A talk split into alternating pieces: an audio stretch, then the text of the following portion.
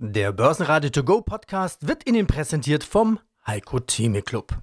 Werden Sie Mitglied im Heiko Theme Club. heiko-theme.de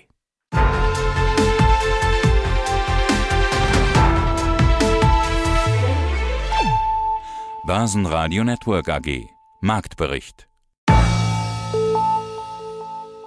Aus dem Börsenradiostudio grüßt Peter Heinrich. Servus. Heute können wir es kurz machen. Keine Bewegung im DAX. Heute ist Donnerstag, 29. Juni 2023. Sommerbeginn, Sommerloch. Also entweder sind schon alle im Urlaub und deshalb keine Trades oder es gibt schlichtweg keine Argumente. Ein Argument gibt es trotzdem. Die Inflation legt im Juni weiter zu um 6,4 Prozent. Die Schlusskurse DAX minus 0,01 Prozentchen, 15.946, MDAX minus 0,1 bei 27.194 Punkte und in Wien der ATX als Total Return 6.851 plus 0,4 Prozent.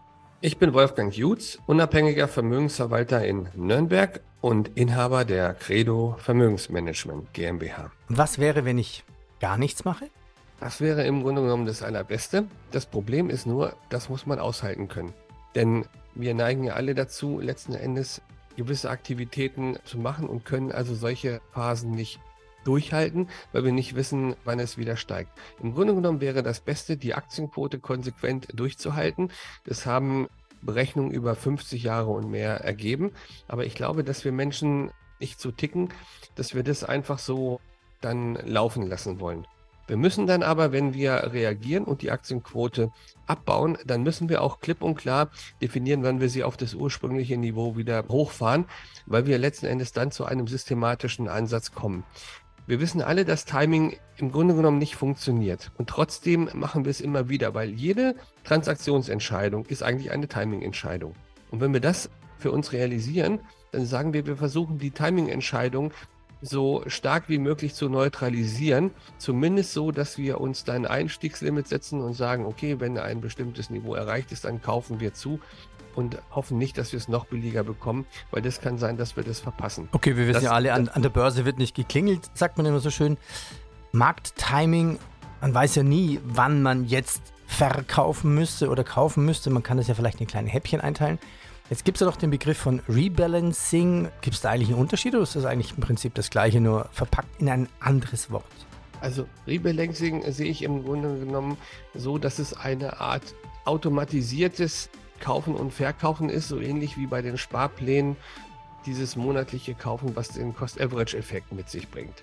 Wenn ich so reagiere, dass ich die Käufe und die Verkäufe automatisiere, dann setze ich den Kauf- und Verkaufszeitpunkt auf einen oder setze ich externe Faktoren dafür ein und nehme meine Emotionen entsprechend raus. Also so ähnlich wie bei den Sparplänen.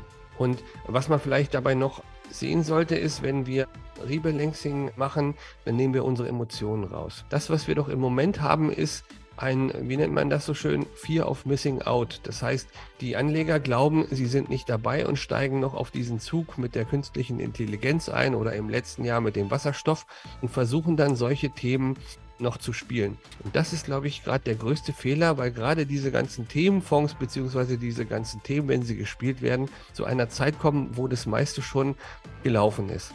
Und dann laufen sie diesen Trends im Grunde genommen hinterher. Und genau diesem Herdenverhalten, dem müssen wir entgegenwirken. Und Rebalancing ist eine gute Möglichkeit, das zu automatisieren.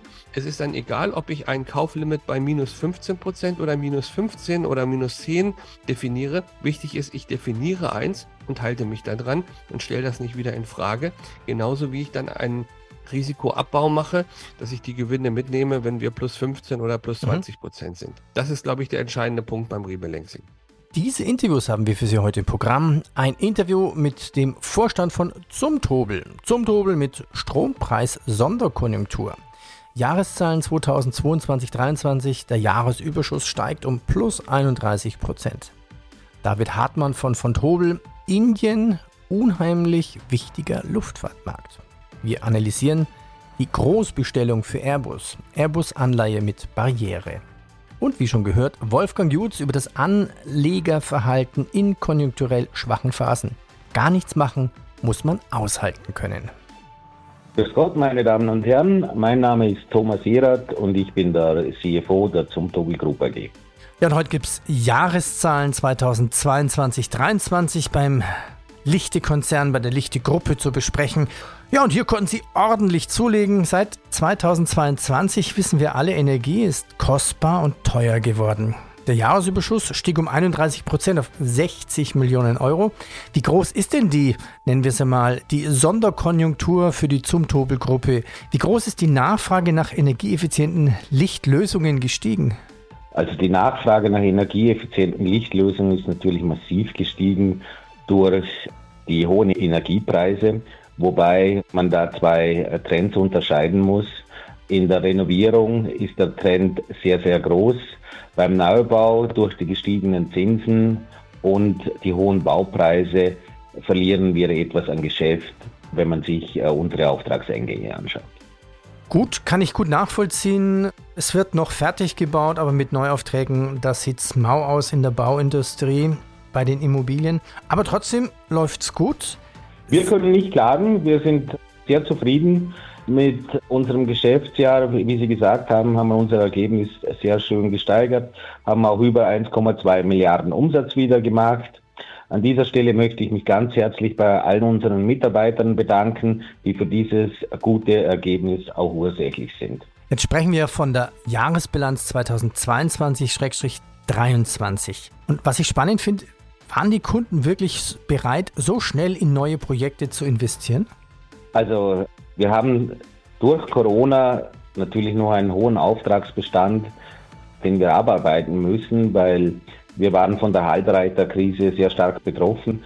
Wir verbauen Millionen von Halbleitern jedes Jahr und die Kunden mussten da durchwegs auch warten auf unsere Lichtlösungen. Auch viele Kunden mussten wir abweisen, da wir nicht liefern konnten. Jetzt hat sich die Halbleiterkrise beruhigt. Die Halbleiter sind zu 95 Prozent verfügbar. Jetzt können wir auch kurzfristig wieder liefern und das gibt uns auch noch einen zusätzlichen Schwung für unser, für unser Geschäft.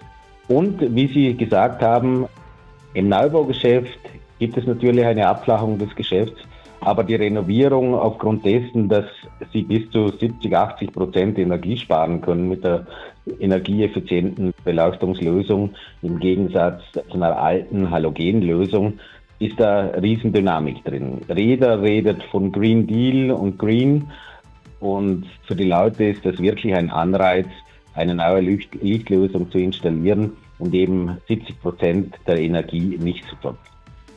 In welche Ihren Firmen in der Zumtobel-Gruppe spürt man das dann am stärksten? Also wir haben ja zwei Teilkonzerne. Wir haben einen Teilkonzern Leuchten und einen Teilkonzern Komponenten. Und ganz klar spüren wir das im Teilkonzern Leuchten am meisten. In unserem Komponentengeschäft gibt es eine Abflachung der Nachfrage, weil die Leute, so wie wir auch, sich hohe Lagerstände zugelegt haben, damit man nicht von den wackeligen Supply Chains abhängig ist. Und deshalb ist hier das Geschäft etwas gedämpft. Positives gibt es aus den USA von der US-Notenbank für die 23 größten Banken der Wall Street. Alle haben den jährlichen Stresstest bestanden. Gold fällt kurzzeitig unter die 1900 US-Dollar-Marke und der VW-Aufsichtsrat hat den Audi-Chef Markus Düßmann gefeuert. Nachfolger soll ab September Gernot Döllner werden. Döllner ist derzeit der derzeitige VW-Chefstratege. Ja, hallo zusammen. Mein Name ist David Hartmann und ich bin Produktmanager bei der Bank von Tobel Europe AG in Frankfurt und dort zuständig für die Emission und den Vertrieb von Anlagezertifikaten an Selbstentscheider in den Märkten Deutschland und Österreich. Kommen wir zu Airbus. Airbus hat den größten Auftrag in der Geschichte der Luftfahrt erhalten. Ja, wer kauft denn da so viele Jets? Ja, genau. Man würde so vermuten, erstmal so die üblichen Verdächtigen, die man so in der westlichen Welt kennt. Lufthansa oder eine amerikanische Airline. Aber nein, die ganz große Nachfrage, die kommt derzeit aus Indien. Es ist die indische Billigfluglinie Indigo, die jetzt quasi die größte Bestellung der zivilen Luftfahrtgeschichte getätigt hat. Die Billigfluggesellschaft Indigo. Also ich muss gestehen, ich kannte sie vor dieser Meldung nicht. Sie scheint sehr schnell wachsen zu sein. Erzähl doch mal ein bisschen mehr über Indigo, bitte. Genau, also ging es mir natürlich genauso wie dir und wahrscheinlich auch den meisten unseren Zuhörern. Habe ich auch zuvor, bevor die Meldung quasi reinkam, noch nie gehört. Aber Indien ist eben unheimlich wichtiger Luftfahrtmarkt mittlerweile. Es ist klar, man hat ja im April erst die Meldung gehabt, dass es mittlerweile das bevölkerungsreichste Land der Welt ist mit 1,4 Milliarden Einwohnern, China abgelöst hat und Indien als Subkontinent sind natürlich auch Riesendistanzen, die sich dann im Flugverkehr einfach meistern lassen in Inlandsflügen, wie jetzt beispielsweise mit dem Zug oder dem Auto. Ja, Indigo, die größte Billig-Airline Indiens, hat einen Marktanteil von 56 Prozent, was die Inlandsflüge angeht und setzt dabei vor allem auf Maschinen von Airbus. Also was auffällig ist, so Großaufträge, die gibt es ja häufiger. Das hat man ja schon jetzt vielleicht in diesen Dimensionen noch nicht. Mhm. Aber tickert ja jedes Jahr mal rein, äh, wieder eine riesen Flugzeugbestellung. Üblicherweise, so wird da aber vorgegangen, dass man das eben zwischen den zwei großen aufsplittet, sprich zwischen Airbus und Boeing. Diesmal hat Airbus alleine den Zuschlag bekommen. Die haben 500 Maschinen der Modellreihe A320 bestellt, wollen bis 2030 eben ihre Flotte verdoppeln, setzen da auf Wachstum und setzen da eben aber allein auf Airbus. Und warum machen sie das? Sie sagen, wenn sie quasi nur ein Modell haben, senkt das die Kosten. Das heißt zum Beispiel, die Mechaniker muss man dann eben, man braucht keine Mechaniker für zwei Modelle schulen, verzichtet deswegen auf eine Boeing-Variante, sondern sagt, wir setzen hier voll auf Airbus und können somit eigene Kosten senken und dann auch im eigenen Wettbewerb bestehen. Thema Weltraumtourismus für nur schlappe 450.000 US-Dollar je Ticket. Der heutige erste kommerzielle Flug von Virgin Galactica könnte der endgültige Startschuss für Tourismus im Weltraum sein. Ich denke, eigentlich sollte man aus Umweltschutzgründen sowas verbieten. Wir alle versuchen ja Energie einzusparen und CO2 zu reduzieren und dann verballern ein paar Reiche, weiß Gott, wie viel Tonnen CO2 zum Spaß für ein paar Minuten Schwerelosigkeit. Grüß Gott, mein Name ist Wolfgang Mateka, Geschäftsführender Gesellschafter von, und Asset Manager bei Mateka Partner Asset Management in Wien. Aber Herr Mateka, wie, wie durchdacht ist denn dieses ganze System? Sehr, wir wir haben ja viele Ansätze schon gehabt in der Vergangenheit, Wasserstoff war eins gewesen, ein Riesenhype und, und alle mhm. sprangen drauf und haben investiert mhm. und, und spekuliert. Gerade durchdacht im Sinne von, wie ist es abgeklopft, das Thema Wirtschaftlichkeit. Mhm. Gibt, es einen, gibt es einen Markt? Wird das bezahlt? Was letztendlich kostet mich dann der, der Liter Sprit. Ich höre dann immer, ja, E-Fuels, alles wunderbar, aber wenn du jetzt für einen Liter Sprit 5 Euro bezahlst, dann überlegst du dir das auch, ob sich die ganze ja. Geschichte rentiert. Nee, in Deutschland kann man das nicht produzieren. Deutschland ist als Energieland nach den Effizienteffekten aus Russland zuletzt nicht mehr in der Lage, billig Strom zu erzeugen aus seinen eigenen Ressourcen heraus. Die Araber bringen das bereits in ihren Panelen äh, auf 1 Cent die Megawattstunde. Also das schafft sonst eh keiner am Planeten. Das wird diesbezüglich aber dort ganz bewusst genutzt, um die Ineffizienz in der Produktion dieses synthetischen Kraftstoffes. Das ist ja in Wirklichkeit nichts, wo man sagt, hey cool, jetzt haben wir es, sondern das ist ein Prozess, der wirklich sehr viel Energie frisst. Und diese Energie musst du in gewisser Weise fast umsonst zur Verfügung haben, dass sich dieser Prozess auszahlt. Dann brauchst du die Produktionsanlagen, die die Massenherstellung auch garantieren können. Und du brauchst logischerweise dann auch die Transportmittel, die zu deinen Kunden führen. Und genau diese Investitionen sind gerade unterwegs. Mhm. Das ist so.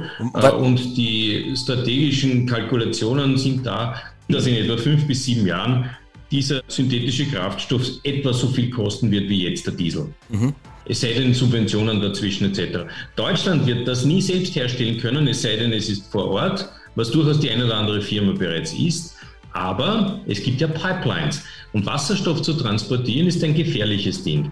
Denn normal ist der Wasserstoff in der Gasleitung selbst nur als Mischform zum herkömmlichen Methan oder Erdgas zu vernutzen, denn er ist rasant flüchtig kommt durch jede die, die feinste Ritze. Das heißt, du musst deine gesamten Pipeline-Systeme eduzieren, du musst sie dicht machen, aber so dicht, dass wirklich das letzte Fieselchen Wasserstoff nicht rauskommt. Oder den Wasserstoff binden an genau. andere Transportstoffe und dann wieder trennen. Genau. Das ist ja bereits teilweise Ammoniak und Co. immer wieder betrieben worden. Übrigens das auch eine Quelle. Das ist die einzige Disruption, die manchen in diesem Thema sehr wehtun, weil da kam viel aus, aus Russland. Das ist jetzt unterbrochen. Aber du kannst mit der E-Fuel de facto auch fertigen E-Fuel-Pipelines betreiben, ohne dass du die jetzt massiv abdichten musst. Es kommt nämlich eines noch dazu, der Wasserstoff ist nicht nur flüchtig, er ist auch der beste Freund aller anderen Elemente. Das heißt, er verbindet sich mit nahezu allem sehr gerne in bestimmten Umgebungs Umgehungen. Aber deswegen explodiert er also ganz gern, weil er mit dem Sauerstoff so gern reagiert. Und das sind alles Dinge, die du berücksichtigen musst in dem Zusammenhang. Und wenn du es schon gebunden hast, dann ist es ein gutes Ding. Und da ist Deutschland wieder im Rennen, denn mit Pipelines kennt man sich aus, mit Versorgung kennt man sich auch aus. Über den nordafrikanischen Gürtel, die Streitereien in Gibraltar mit Spanien und, und den benachbarten Marokko und Co. Was die Durchleitung betrifft, die haben wir noch in Erinnerung. Das war kurz vor der Fußballweltmeisterschaft. Das ist alles in diesem Thema enthalten. Wir werden uns daran gewöhnen können, dass wir zwei Effekte in der Versorgung haben werden. Das eine ist, dass wir über die Pipelines etwas bekommen. Okay, das zweite allerdings, der Tanktourismus der, Flugindustrie, weil die ist als erstes adressiert für das Thema Synthetic Fuel oder E-Fuel, der wird in der Region zunehmen. Das heißt, der Flughafen Dubai ist eh schon riesengroß, wird noch immer ausgebaut. In Saudi-Arabien baut man angeblich einen der größten. Das ist, jeder will den größten Flughafen bauen, aber ich glaube, größer als Istanbul wird es ja zeitlich nicht ausgehen. Aber einen der größten Flughäfen der Welt. Das heißt, der Tanktourismus wird da zunehmen und gleichzeitig auch eine Art Generaltourismus, weil viele werden halt sagen, okay, dann, wenn ich schon da bin, dann bleibe ich zwei, drei Tage auch. Das heißt, die Nebenindustrien, die kommen auch dazu. Das Ganze ist enorm vernetzt und verkettet und sorgt dafür, dass wir eine Schleife haben wir noch zum grünen Planeten, dass wir dieses nahezu unmögliche Thema Klimawandel zu stoppen, vielleicht doch sinnvoll adressiert angreifen können. Und dieses Thema, das noch übrig blieb, ist das CO2. Die BaFin, also die deutsche Finanzaufsicht, verweigert einem Insider zufolge der weltgrößten Kryptobörse Binance eine Lizenz. Renault erwartet mehr Gewinn. Evotech erhält von Bayer 2 Millionen Meilensteine also Zahlungen für die erste Phase zu einem Nierenmedikament. HM plus 18 Prozent, denn der Modekonzern verdient mehr als gedacht. Sie sagten ja vorhin eine Zahl, etwa 70 Prozent kann man sparen. Oder was kann Zumtobel leisten, um Energie einzusparen? Also wie viel Energieeinsparpotenzial ist da möglich? Und nachdem die Kosten so hoch sind, wann amortisiert sich das schon? Also die Amortisationszeit, je nachdem, wie lange das Licht brennt. Wenn Sie ähm, ja, klar. eine Lager, Oder wenn Sie eine Lagerhalle haben, wo keine Fenster hat und Sie Tag und Nacht das Licht betreiben, amortisiert sich das relativ schnell. Da würde ich jetzt bei den Energiepreisen vielleicht mit einem Jahr schätzen. Wenn Sie ein Büro haben und das Licht mit dem Tageslichtsensor gesteuert wird, werden das eher zwei bis drei Jahre sein, bis sich das Projekt amortisiert. Ach ja, und äh, heute nach US-Börsenschluss wird der Sportartikelhersteller Nike die ersten Zahlen vorstellen. Börsenradio Network AG Marktbericht.